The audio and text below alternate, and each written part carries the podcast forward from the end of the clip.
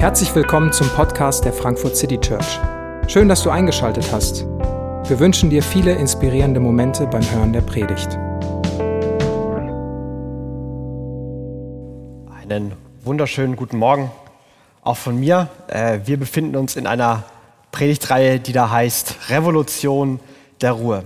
Und wir machen uns Gedanken, wie ein Leben aussehen kann, das nicht von Getriebenheit, von, von Stress geprägt ist, sondern wie ein Leben aussehen kann, das von Ruhe und aus Ruhe heraus lebt.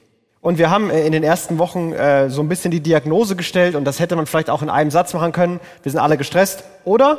Und es ist uns allen zu viel, oder? Und damit wäre das vielleicht auch abgehakt gewesen. Aber und alle hätten sich abgeholt gefühlt. Aber um da ein bisschen genauer reinzugucken, ähm, dass wir nicht nur in Aktionismus verfallen und jetzt eben die richtigen Praktiken, die richtigen Methodiken lernen, um da irgendwie äh, rauszukommen und irgendwie rumzukommen, ähm, haben wir, wollten wir tiefer hingucken und tiefer hinschauen in das, was los ist und, und haben uns mit Jesu Satz beschäftigt, der sagt, kommt zu mir, lernt von mir und bei mir werdet ihr Ruhe finden für eure Seelen.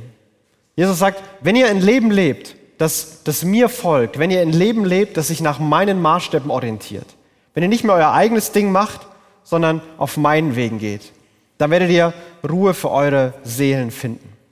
Und für die Jünger damals war das eine ganz praktische Aufgabe, nämlich einfach machen, was Jesus gemacht hat. Also das, was sie bei Jesus gesehen haben, das machen sie auch. Und wir haben letzte Woche darüber gesprochen, dass Jesus sich immer wieder zurückgezogen hat. Er war stille und alleine. Und wir haben uns auch die Frage gestellt, wie kann Stille und Alleinsein in unserem Alltag aussehen? Ich war da auch herausgefordert, in, in, meiner, in meiner Stille, in meiner stillen Zeit nochmal eine, eine Änderung zu machen, weil ich gemerkt habe, hey, da, da brauche ich was anderes. Und äh, meine Montag- bis Freitagwoche war drei von fünf. Äh, und ich bin der Typ, guter Anfang. Vielleicht wärst du ein, ein anderer Typ gewesen, aber äh, das motiviert mich, das finde ich cool. Und ich glaube, das ist wirklich wichtig. Und ich merke, dass das praktisch mein Leben verändert. Vielleicht hat es auch deine Tage verändert, wenn du diese, diese Ruhe, diese Stille für dich gesucht hast, diese Begegnung mit Gott gesucht hast. Und ein zweiter konkreter Punkt, über den wir heute reden wollen, eine Praktik aus dem Leben Jesu, ist der, der Ruhetag, der Feiertag, der Sabbat. Und ich habe, als wir angefangen haben, über diese Predigt nachzudenken, ich mich vorbereitet habe, Sachen mir angeguckt habe, ähm, dachte ich, es geht sehr viel mehr in diese, diese persönlich praktische Richtung. Aber umso länger ich mich damit beschäftigt habe, umso mehr habe ich gemerkt, das hat was mit, mit uns als Gemeinschaft, mit uns als Kirche zu tun und es ist ganz, ganz entscheidend in unserer Zeit. Es hat trotzdem ein paar persönliche Anwendungen. Aber ich glaube, das Größere und Wichtige an dem hat was mit uns zu tun und wie wir als FCC ähm, unseren Alltag, unsere Woche, unseren Rhythmus gestalten. wenn wir über Sabbat reden, dann heißt das äh, übersetzt, das hebräische Wort Sabbat bedeutet einfach anhalten, aufhören, nicht mehr machen oder Stopp. Und vielleicht hier ein erster praktischer Tipp ganz zum Anfang für all die Praktiker, dass ihr nicht bis zum Ende warten müsst. Ähm, wenn du einen Terminkalender hast, eine To-Do-Liste hast oder was auch immer, nimm dir einen Tag der Woche. Sehr wahrscheinlich für die meisten von uns ist der Sonntag der, der beste Tag. Da haben eh die Läden zu, da kann man eh die Hälfte nicht machen, was man machen muss oder will. Und schreib dir oben auf deine Liste Stopp. Das ist so der erste Eindruck, ist, das von dem Tag hast, ist Stopp. Heute läuft's anders. Heute ist nicht To-Do-Liste, Erwartung, irgendwas Sinnvolles tun, irgendwie effektiv sein. Heute ist Stopp angesagt. Und das schafft Räume für was anderes, Räume für was Neues. Schreib dir, mal dir ein Stoppschild, wenn du kreativ bist, schreib dir Stopp hin, wenn du nur schreiben willst. Stopp. Wir sollen anhalten. Und unsere Gesellschaft ist tatsächlich eine der wenigen, die noch so stark diesen Ruhetag, diesen Sonntag verankert hat. Also, dass fast keine Läden offen haben sonntags, ist, ist nicht so ein globales Phänomen. Also wir können uns da tatsächlich gesellschaftlich da noch an was ranhängen, was noch da ist. Das wird weniger, aber wir können uns da ranhängen. Wir können eh nicht einkaufen, wir können eh vieles nicht machen. Und dass das heute bei uns so ist, Franz hat es in der Einleitung gesagt, Konstantin hat das irgendwann äh, entschieden aus der, aber es kommt aus dem christlich-jüdischen Erbe. Und es kommt, warum du Sonntag frei hast, kommt daher, weil die Texte, die wir gerade gehört haben, weil die vor ungefähr 3500 Jahren geschrieben wurden. Weil in diesen, diesen zehn Geboten dieses eine Gebot drin ist, dass der Sabbat gehalten werden soll. Und diese, diese zehn Gebote, und äh, die haben wahrscheinlich die meisten von uns mal im Rallye-Unterricht gehabt, da gibt es die ersten drei Gebote, da geht es um Gott, ne? keine anderen Götter haben, äh, keine, keine Götzenbilder machen und den Namen Gottes nicht, nicht missbrauchen. Da geht es um, wie ich mich zu Gott verhalten soll. Und dann die Gebote danach, da geht es darum, wie ich mich zu, zu anderen Menschen verhalten soll. Nicht stehlen, nicht morden, vor Gericht nicht lügen, nicht begehren, keinen Ehebruch begehen. Und in der Mitte zwischen diesen Gott-Mensch und Mensch-Mensch-Geboten ist dieses Sabbatgebot. Es ist das längste von allen Geboten, es hat die meiste Erklärung. Es hat was mit mir und Gott zu tun und es hat was mit mir und dem Menschen zu tun. Und so es ist ein ganz, ganz entscheidendes Gebot in diesen zehn Geboten und es war ganz, ganz entscheidend für das Volk Gottes. Wenn man äh, Historiker und Religionswissenschaftler fragt, wie es das jüdische Volk und die jüdische Religion geschafft hat, fast 1800 Jahre zu bestehen, ohne ein eigenes Land, eine eigene Regierung oder irgendwas, was Heimat ist, zu haben, durchzuhalten. Wie sie es geschafft haben, nicht in anderen Kulturen, anderen Völkern aufzugehen, assimiliert zu werden. Dann ist die Antwort, weil sie konsequent als Gemeinschaft den Sabbat gehalten haben. Und das hatte so eine identitätsstärkende, das war so was anderes zu dem, was alle anderen Völker gemacht haben, dass es diese jüdischen Communities auf der ganzen Welt zusammengehalten hat und geprägt hat.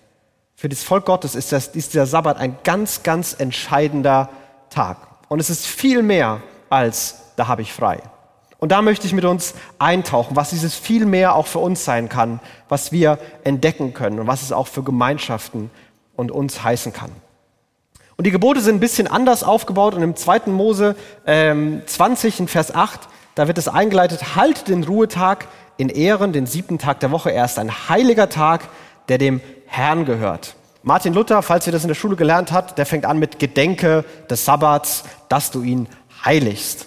Also dieses erste Wort, was hier steht, ist erinnere dich.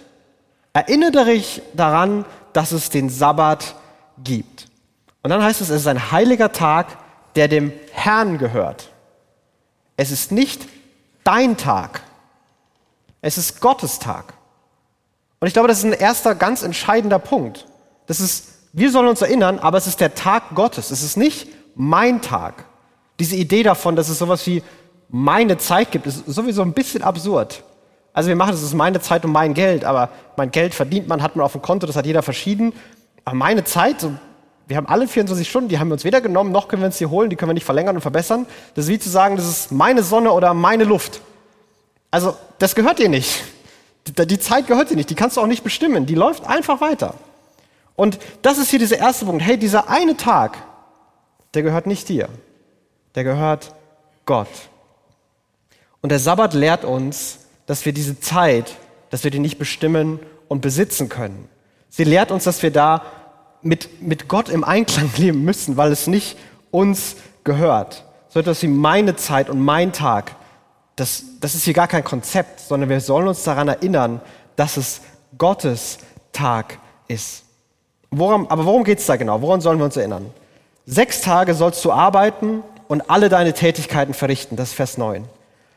Aber der siebte Tag ist der Ruhetag des Herrn, deines Gottes. An diesem Tag sollst du nicht arbeiten, auch nicht dein Sohn, deine Tochter, dein Sklave, deine Sklavin, dein Vieh, der Fremde, der bei dir lebt. Übersetzt, niemand soll arbeiten. Und damit du wirklich weißt, dass ich niemanden meine, zähle ich mal alle auf, die mir einfallen, inklusive des Esels in deiner Kammer. Keiner soll arbeiten. Jeder siebte Tag soll ganz anders sein. Sechs Tage sollst du arbeiten und all deine Tätigkeiten verrichten. Also vielleicht Montag bis Freitag für uns Arbeit, dafür wird man bezahlt. Samstag To-Do-Liste und Tätigkeiten, davon wird man meistens nicht bezahlt, ist aber auch Arbeit. Aber dann der siebte Tag, der soll anders sein. Den sollst du ganz anders leben. Christen sollen jeden siebten Tag anders sein, jeden siebten Tag anders leben. Und es ist nicht nur für dich, das ist nicht nur, okay, du persönlich, du sollst anders leben, sondern alle, die ganze Community, alle, die dabei sind, die ganze Gemeinschaft soll anders sein. Das ist gemeinschaftlich. Man soll gemeinschaftlich Stopp machen, genießen, sich freuen, Zeit miteinander verbringen, essen, schlafen, Freunde treffen. Stoppen, anhalten. Und die Begründung dafür, warum dieser Tag anders sein soll, warum an dem Tag alle Tätigkeiten liegen gelassen werden sollen, ist, ist folgendes. Lesen wir dann Vers 11. Denn in sechs Tagen hat der Herr Himmel, Erde und Meer mit allem, was lebt, geschaffen. Am siebten Tag aber ruhte er. Deshalb hat er den siebten Tag der Woche gesegnet, zu einem heiligen Tag erklärt, der ihm gehört. Wieder, der Tag gehört Gott, aber Rückbezug, der Rückbezug, die Begründung dafür geht in die, in die Schöpfung zurück. Hey, so funktioniert die Welt. Erinnert euch, mit welchem Rhythmus Gott die Welt geschaffen hat. Er hat in sechs Tagen alle seine Werke vollbracht und am siebten Tag hat er geruht. Und Ruhen bei Gott ist eine, keine Erschöpfungskategorie. Gott hat nicht geruht, weil er richtig fertig war und einfach Pause gebraucht hat. Der Sonntag oder der Sabbat, diesen freien Tag zu machen, ist keine Frage von deinem Energielevel. Das ist eine Frage von Rhythmus und mit welchem Rhythmus du dein Leben gestaltest und ob du im Einklang mit Gottes Rhythmus bist oder ob du dagegen gehst mit all dem Schweren, was das bedeuten kann. Und wenn es heißt, dass Gott ruht, dann, dann denken wir nicht an, dürfen wir nicht an Schlafen denken. Also an Gott ruht nicht in einem Bett. Es heißt auch nie in der Bibel, Gott legt sich hin. Sondern Gott ruht auf einem Thron und Gott setzt sich hin. Dieses Ruhen Gottes ist, ist wie eine, eine eine souveräne Thronbesteigung des Herrn des Universums. Ich habe alles gemacht. Es ist alles gut, so wie es ist. Und heute feiern wir alle zusammen, dass es gut ist. In vielen Völkern damals gab es diesen, diesen einen Tag im Jahr, wo die Thronbesteigung des Königs Tiglat-Pileser III. gefeiert wurde. Und dann waren alle Assyrer da und haben alle Assyrer gefeiert und es wurde Wein und sonst was alles ausgeteilt, weil man gefeiert hat, dass dieser König regiert und dass es alles toll ist. War wahrscheinlich nicht immer so toll, aber feiern war befohlen. Und der Gott Israels, der das Universum als, als sein Reich hat, der seinen Thron besteigt, sagt, an dem Tag, jeder siebte Tag, ist ein, ein Feiertag. Im wahrsten Sinne des Wortes. Da sollt ihr feiern, das sollt ihr dran denken, das sollt ihr euch daran erinnern, dass ich regiere, dass ich ruhe. Und deswegen sollt ihr auch anders sein. Macht euer Zeug. Aber dann stopp. Und dann Augen darauf, dass ich regiere. Erinnert euch daran, dass ich der Gott bin, der die Welt im Griff hat. Mit Jubel, mit Parade, Anbetung, erleben, was es heißt, dass Gott so ein guter Herrscher ist und seine Güte erleben. Wir sollen Stopp machen, um uns daran zu erinnern, dass Gott regiert, unseren Blick, unseren Fokus auf Gott richten. Denn Gott regiert die Welt und er kann das ganz ohne unsere Hilfe. Gott hat die Welt im Griff. Und all die Sachen, wo wir Fragen haben, ob Gott das wirklich im Griff hat, da haben wir auch keine Antworten. Da haben wir auch keine Lösung. Das können wir auch nicht. Gott hat es im Griff. Wir dürfen Pause machen. Wir dürfen uns daran erinnern, hey, Gott regiert und ich kann durchatmen, weil Gott alles im Griff hat und ich muss es nicht im Griff haben. Und es ist dieser wöchentliche Feiertag der guten Regentschaft Gottes, über die ganze Welt und über, über ganz konkret über unsere Leben. Aber von Beginn an war es das Streben der Menschen, nach, in Unabhängigkeit zu kommen. Und dieses, dieses Sabbatgebot wird in der ganzen Bibel dem Volk Israel angekreidet, dass sie sich nicht so dran halten, wie sie sich dran halten sollen. Es ist wahrscheinlich heute, wenn man diesen zehn Gebote-Katalog durchgeht, das das häufigst gebrochene Gebot oder das gesellschaftlich akzeptiertest gebrochene Gebot. Also wenn wir alle so viel stehlen würden, wie wenig wir Sabbat halten, dann hätten wir eine ganz andere Diskussion miteinander.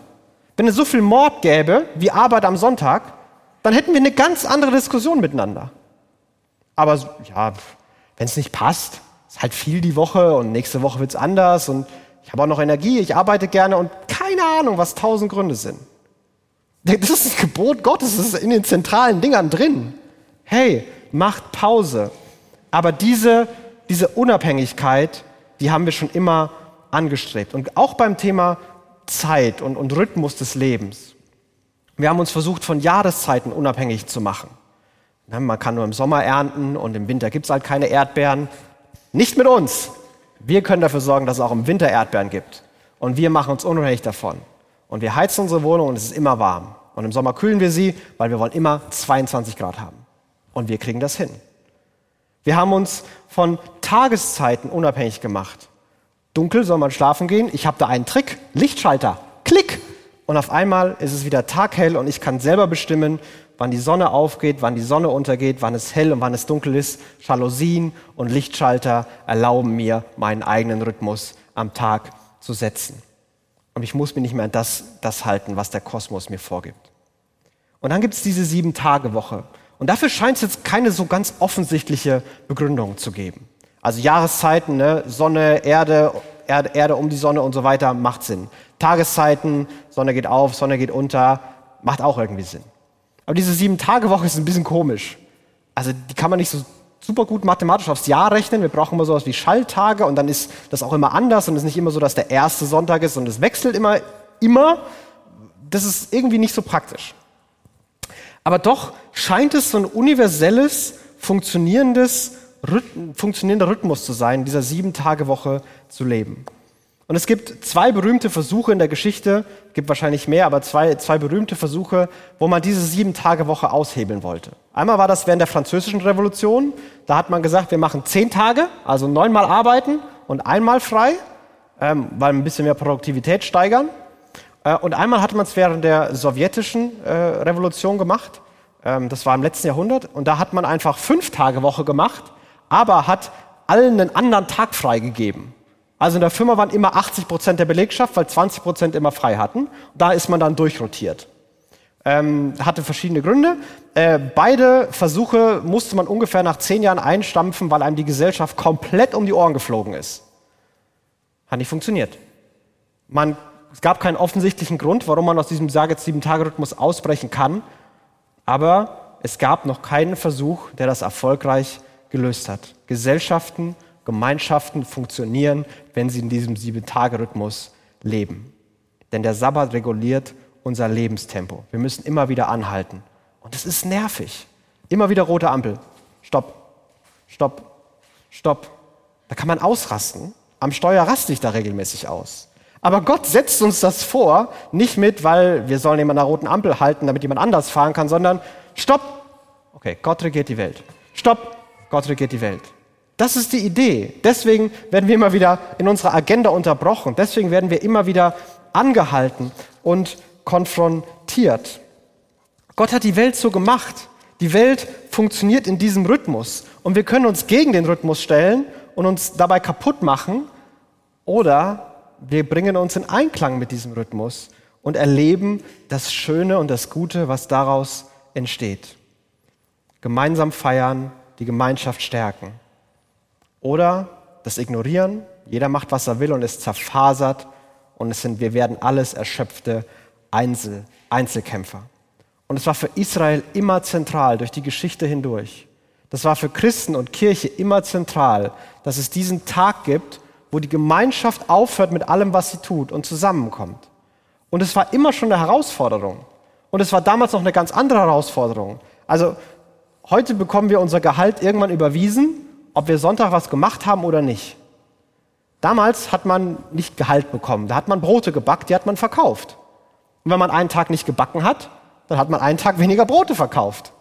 Ganz einfach. Oder man musste irgendwann mal mehr backen, damit man auch am Sonntag äh, essen kann, weil man kann ja selber nichts, soll man selber nicht arbeiten. Das war auch immer schon mit einem gewissen, einer gewissen Opfer verbunden, mit einem, mit einem gewissen bewussten Anstreben, dass es passiert. Das war nie automatisch. Und warum diese beiden Revolutionen diesen Kalender umgestellt hatten, hatte einen ganz besonderen Hauptgrund. Man wollte Kirche und Religion schwächen. Das wollte die französische Revolution, das wollte genauso die sowjetische Revolution.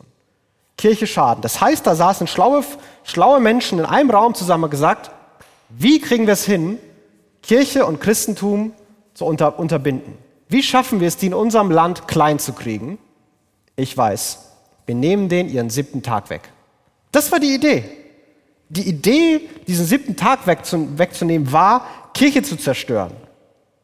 Und was mich ein bisschen erschüttert und traurig macht, wir leben in einer Zeit, wo wir keine Revolutionäre brauchen, die uns zwingen, diesen, die uns diesen Tag den Zwang wegnehmen. Das können wir ganz alleine. Das können wir ganz alleine aufgeben. Das können wir ganz alleine loslassen, weil brauchen wir nicht, machen wir anders, passt gerade nicht. Ich erinnere mich noch an eine Zeit vor drei Jahren, da sind die meisten, die sonntags in die Kirche gegangen sind, die hatten einen Satz, den sie vielleicht schon lange nicht mehr gesagt hatten. Sonntagmorgen, da kann ich nicht, da gehe ich in die Gemeinde. Das war Standard. Sonntagmorgen kann ich nicht. Da muss ich nicht auch nicht in meinem Kalender gucken, da kann ich nicht. Das war, das war Standard. Und es gehört für viele Christen auf der ganzen Welt dazu. Man nimmt einiges auf sich, um zusammenzukommen, sich zu treffen, weil es für diese Gemeinschaft und diese Identität wichtig ist. Aber in einer individuellen Welt, die durch, die durch die letzten Jahre auch verstärkt dahin getrieben wurde, ist dieses gemeinsame Erinnern, das gemeinsame Feiern verloren gegangen. Und das wurde in den letzten Jahren beschleunigt, keine Frage. Und in diesen letzten zwei, zweieinhalb, keine Ahnung, Covid-Jahren war unser Anliegen, als FCC immer zu sagen, wir müssen irgendwie Sonntagmorgen diese, diese, diese Gemeinschaft haben und irgendwie zusammenkommen.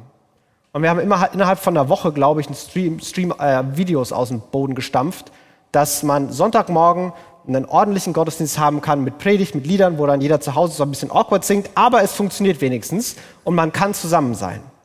Dann gab es Stream, dann gab es wieder Lockdown und nur Videos. Dann gab es wieder Stream, dann war es offener und wir haben die Schule äh, addiert. Dann gab es wieder Stream und es, es, es gab immer wieder diese Veränderung, je nach Situation, muss irgendwie möglich zu machen, hey, wir müssen zusammenkommen. Und es ist, und, und die Begründung, die, die liegt hier, die liegt in diesen Texten, die liegt in dieser Idee Gottes. Es ist wichtig für das Volk Gottes zusammenzukommen und, und sich gemeinschaftlich zu treffen. Und ich glaube aber, dass in diesen zwei Jahren sich verständlicherweise was geändert hat. Also ich kann verstehen, warum es sich verändert hat.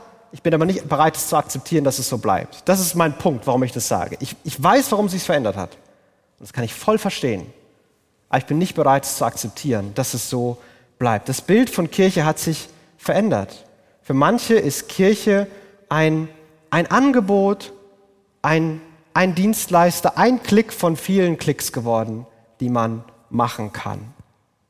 Das Internet verstärkt es. Im Internet bin ich allmächtig. Meine Maus entscheidet, was auf diesem Bildschirm zu sehen ist und was nicht.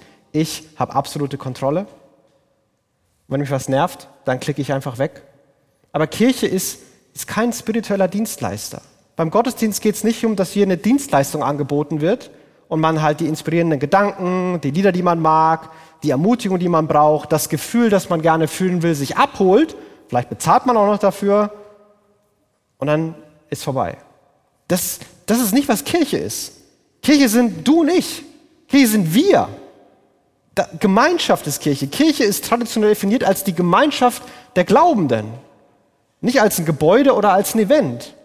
Als eine Gemeinschaft von Glaubenden. Kirche sind wir, dass wir uns gemeinsam an Gott erinnern, gemeinsam anbeten, gemeinsam die Güte Gottes erleben, gemeinsam den Trost Gottes erleben. Und wisst ihr was? In neun von zehn Fällen, zumindest in meinem Leben, erfahre ich Gottes Hilfe, Gottes Güte, Gottes Liebe, Gottes Trost durch andere Menschen. Neun von zehn ist wahrscheinlich noch untertrieben. Es ist ganz, ganz, ganz, ganz selten, dass es diesen Moment gibt, wo Gott persönlich mir seine Liebe und seine Ermutigung mitten ins Herz fallen lässt. In neun von zehn Fällen ist es durch einen, einen, einen, andere, einen anderen Menschen, der mich Gott da erleben lässt. Kirche lebt von Begegnung. Kirche lebt in Gemeinschaft. Kirche ist ein Ort, wo Menschen gemeinsam Jesus kennenlernen und immer mehr wie Jesus werden sollen. Und das geht nur, wenn Leben auf Leben trifft, wenn Begegnung passiert. Und ja, das ist nervig, aber da lernt man Geduld. Und ja, Leute machen dumme Sachen, und dadurch lernt man vergeben. Und ja, Leute sind manchmal echt anstrengend. Und dadurch lernt man unverdient gütig und großzügig zu sein. Das ist Teil des Plans. Das ist nervig. Ich weiß.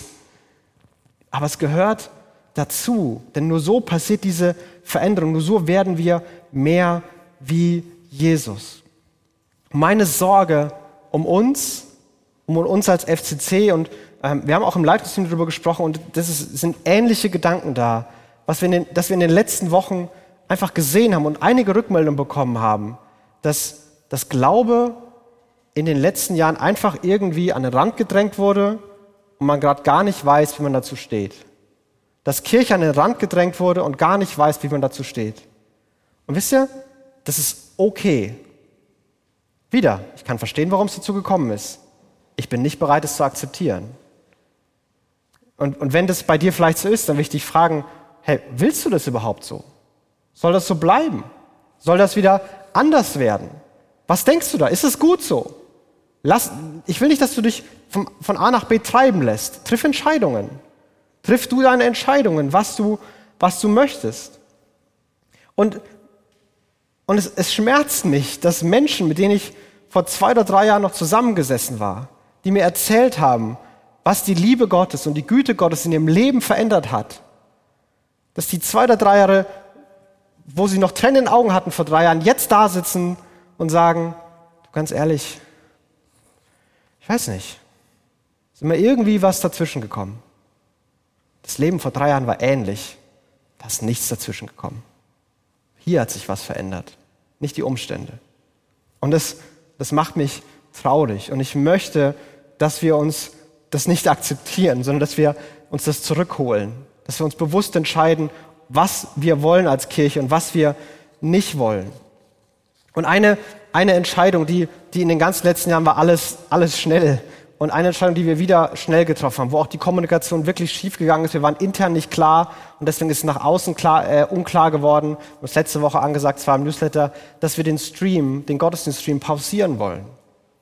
Weil, weil wir glauben, es ist wichtig, dass wir uns sehen und treffen. Und jeder mögliche Grund, der uns davon abhält, ist ein Grund zu viel. Und es tut mir leid für die, für die das ein echtes Problem ist, die, die nicht in der Kategorie sind, was ich besprochen habe. Und es tut mir leid. Und ich weiß, es ist nicht einfach. Ich weiß, es ist eine Herausforderung. Aber ich glaube, es ist richtig. Ich glaube, das ist, was wir brauchen. Das ist, was wir an, an Reizpunkt an Herausforderungen gemeinschaftlich brauchen. Wollen wir das oder wollen wir das nicht? Wollen wir zusammenkommen oder wollen wir das nicht? Medien werden immer eine Rolle spielen. Wir sind nicht gegen Medien und wenn du uns die letzten zwei Jahre gesehen hast, wir sind wirklich gut in Medien. Und wir werden da auch gut bleiben und es wird auch zurückkommen. Aber im Moment brauchen wir Angesicht zu Angesicht Begegnung. Wir müssen uns sehen wir müssen miteinander reden. Wir sind eine Kirche für, für hier vor Ort, für uns. Und dieser Gottesdienststruktur, dieser Sonntag ist so eine grandiose Hilfe, das persönlich zu erleben. Wir, wir feiern Gott gemeinsam wir erleben seine Güte. Das wird vorstrukturiert. Ich kann mich einklinken und mitmachen. Nach dem Gottesdienst kann ich jemanden fragen, wie es ihm geht. Wenn jemand entmutigt ist, frage ich ihn, hey, kann ich dir irgendwie was Gutes tun? Oder wenn jemand alleine ist, gehe ich zu ihm hin, dass er nicht mehr alleine ist. Aber das geht nur, wenn wir vor Ort sind. Und das war immer zentral für Gemeinde. Und das war ein kleiner, kleiner, größerer Bogen. Aber ich glaube, das ist ein wichtiger Bogen für uns, der genau mit diesem Gebot überein. Erinnert euch daran, dass es Gottes Tag ist. Den können wir nicht bestimmen, wann der kommt. Gott hat bestimmt, wann der kommt. Da sollen wir Stopp machen und uns eingliedern und uns in die Gemeinschaft hineinfügen und Gott gemeinsam uns vor Augen führen und genießen, was es heißt, in seiner Güte zu leben. Ich möchte noch kurz über das zweite Gebot sprechen, weil da noch eine andere Begründung dazu kommt. Und hier ist die Begründung eine andere. Die ersten Verse sind relativ ähnlich. Aber die Begründung ganz zum, ganz zum Schluss in 5. Mose 15 ist wieder, alle sollen ruhen, auch der Esel. Denk daran, dass du selbst in Ägypten ein Sklave warst und der Herr dein Gott dich mit starker Hand und ausgestreckten Arm von dort in die Freiheit geführt hat. Und deshalb befiehlt er dir, den Tag der Ruhe einzuhalten. Gott hat dich befreit. Deshalb mach Pause weil du frei bist. Freiheit und Befehl wird hierzu zusammengebunden. Davor hatten sie keine Freiheit. Ein Sklave darf nicht, darf nicht frei machen. Ein Sklave ist ein Sklave. Aber jetzt sind sie keine Sklaven mehr. Und sie sollen diese, diese Freiheit sollen sie leben. Und es wird immer wieder Dinge geben, die diesen Sog geben, der uns in neue Abhängigkeiten bringen kann und will. Und um das so, so klar zu sagen, wie ich es nur sagen kann, wer nicht Pause machen kann, der ist nicht frei. Wer nicht anhalten kann, der ist von irgendetwas abhängig oder getrieben, der hat einen Meister. Und wenn er dich fertig macht, dann ist es kein guter Meister. Und es ist kein, kein Mensch mit Peitsche, der hinter dir steht. Aber es sind Erwartungen, es sind Ängste, es sind Zukunftsfragen, es ist die Sehnsucht nach Anerkennung, es sind was auch immer, die uns einfach nicht aufhören lassen. Und wenn du nicht aufhören kannst, wenn du nicht stoppen kannst, dann gibt es da mindestens einen Bereich in deinem Leben, wo du nicht die Freiheit hast, die du brauchst. Wie kannst du die dir erobern? Stopp! Halte an! Mach Pause! Sabbat ist ein Widerstand, ein, ein Aufstand, eine Revolution gegen das, was wir um uns sehen und um uns erleben. Wir halten an und wir weigern uns im Hamsterrad weiterzulaufen. Wir vertrauen darauf, dass Gott sich um uns kümmert und das Hamsterrad nicht der Weg zum Ziel ist, sondern Gott der ist, von dem wir alles erwarten. Und auch um, um uns wieder daran zu erinnern, dass Gott uns frei gemacht hat, dass wir eine Freiheit in Gott haben, befiehlt er, frei zu machen, zu stoppen. Sabbat ist ein Befehl, aber gleichzeitig ein Geschenk Gottes an uns. Jesus bringt es auf den Punkt, letzter Vers, Markus 2, Vers 27. Jesus fügte hinzu, der Sabbat ist für den Menschen gemacht, nicht der Mensch für den Sabbat. Der Sabbat ist für den Menschen gemacht. Gott hat das mit einer guten Intention für uns gemacht. Der gehört ihm, aber er hat es für uns gemacht. Der Mensch ist nicht für den Sabbat da. Es geht nicht darum, und vielleicht gehen die Alarmglocken dir an, es geht nicht darum, ein strenges Regelkorsett zu finden, was man darf und was man nicht darf, was jetzt Arbeit und Tätigkeit ist und was keine Arbeit und Tätigkeit ist. Ganz genaue Regulierung und das Ganze so zwanghaft zu erleben, wird nicht zur Erinnerung und nicht zur Freiheit beitragen. Aber vollkommene Individualisierung, wo jeder macht, was er, was sie möchte, wird auch nicht zur Erinnerung und zur Freiheit beitragen. Und deswegen ist vielleicht dieser erste Teil dieses Verses besonders für uns. Der Sabbat ist für den Menschen gemacht. Das ist ein Geschenk Gottes an uns. Es ist dieser Rahmen, dieser, diese, dieser Rhythmus, in dem wir anbeten, uns erinnern sollen und als Gemeinschaft gestärkt werden sollen. Um nochmal die, die praktischen Sachen zusammenzufassen, die du machen kannst. Schreib dir Stopp irgendwo auf einen Zettel und lebe einen Tag anders. Komm Sonntag in den Gottesdienst. Sei da. Begegne anderen, begegne Gott, erinnere dich an die Freiheit, und die gütige Herrschaft Gottes in deinem Leben. Und lass das das Ende und gleichzeitig den Anfang deiner neuen Woche sein. Ich lade dich ein, Medien anders zu nutzen an diesem, diesem Tag. Medien bewusst anders zu nutzen. Also wenn du das sechs Tage die Woche machst, mach's dann nicht. Vielleicht musst du es lange vorher planen. Vielleicht bist du der Typ, bei dem es sich spontan ergibt. Aber mach Pause. Stopp. Glieder dich in Gemeinde ein. Komm. Sei da, um uns zu erinnern, dass wir echt frei sind und dass ganz viel von dem Stress und ganz viel von den Stimmen und all diese Hamsterräder und alles, was uns treibt und diese blöden Ängste und die Sorgen und das schlechte Gewissen und was wir wieder gut machen müssen, das Schamgefühl, das, was keiner merken darf, dass das alles eigentlich nicht unser Meister ist. Dass das eigentlich nicht das Gewicht in unserem Leben hat. Aber alleine glaube ich mir den Quatsch. Wenn ich hier bin, singe, höre, mit anderen rede, dann komme ich da raus. Und deswegen brauche ich das. Und deswegen erinnern wir uns Sonntag für Sonntag, dass Gott die Welt regiert. Jesus ist unser Herr und deshalb haben wir wirkliche Freiheit. In dieser Freiheit leben wir und diese Freiheit feiern wir. Und weil wir diese Freiheit vergessen, erinnern wir uns. Erinnern wir uns, indem wir Gottesdienst feiern, und erinnern wir uns, indem wir Abendmahl feiern. Die Worte Jesu selbst beim Abendmahl waren, dass das zu seiner Erinnerung ist. Das ist mein Leib, der wird für euch gegeben. Und das ist mein Blut und das wird für euch vergossen. Ich habe Tod und Teufel besiegt. Ich habe Sünde vergeben. Ich habe die Welt im Griff. Ich komme mit dem Dunkelsten der Dunklen klar. Ich bin aus dem Grab auferstanden. Und weil er zu mir gehört, seid ihr frei. Ihr dürft in meiner Freiheit leben. Erinnert euch daran. Kämpft dafür. Lasst sie euch nicht wegnehmen. Das ist meine Einladung an dich. Und das ist heute auch meine Herausforderung an dich. Und ich glaube, dass beides, die Einladung und der Zuspruch und auch die, die Herausforderung, die dich vielleicht ein bisschen nervt, dass die beide von, von Jesus sind und sie beide in seiner Liebe ausgesprochen werden. Und ich möchte jetzt ein Gebet sprechen und dann möchte ich, dass wir Abendmahl feiern und Lieder singen. Und ich lade dich ganz bewusst dazu ein, diese gemeinsame Erinnerung zu teilen. Ich bete. Jesus, du bist auf diese Welt gekommen, um uns daran zu erinnern, wer du bist und wer Gott ist. Uns daran zu erinnern, dass du die Welt mit einer guten Idee geschaffen hast, dass du ihr einen Rhythmus gegeben hast, der, der uns helfen soll. Und du siehst, wo wir in eigene Wege gehen, wo wir gar nicht glauben, anhalten zu müssen. Hilf uns zu stoppen. Wo wir glauben, wir machen das mit Gott alleine und, und Kirche irgendwie an den Rand gedrängt ist. Hilf uns, zurückzukommen und das wieder zu entdecken. Und ich bete, dass du unsere Herzen mit Staunen und Leidenschaft an, anfachst.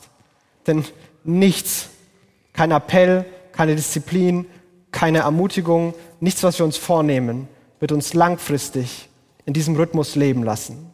Denn der Sog, da rauszukommen, ist so stark. Aber Jesus, du hast dein Leben für uns gegeben. In dir sehen wir Güte und Freiheit, die unser Leben bestimmt. Erinnere uns daran.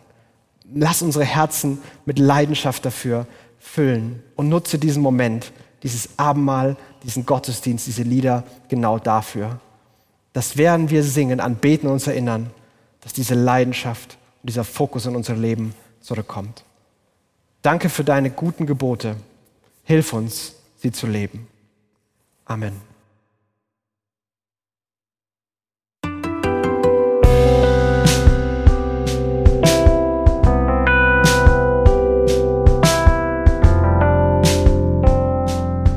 Wir hoffen, die Predigt hat dich inspiriert. Wenn du uns kennenlernen möchtest, dann schau einfach mal auf unsere Homepage www.frankfurtcitychurch.de oder besuch uns in unseren Gottesdiensten. Bis dann!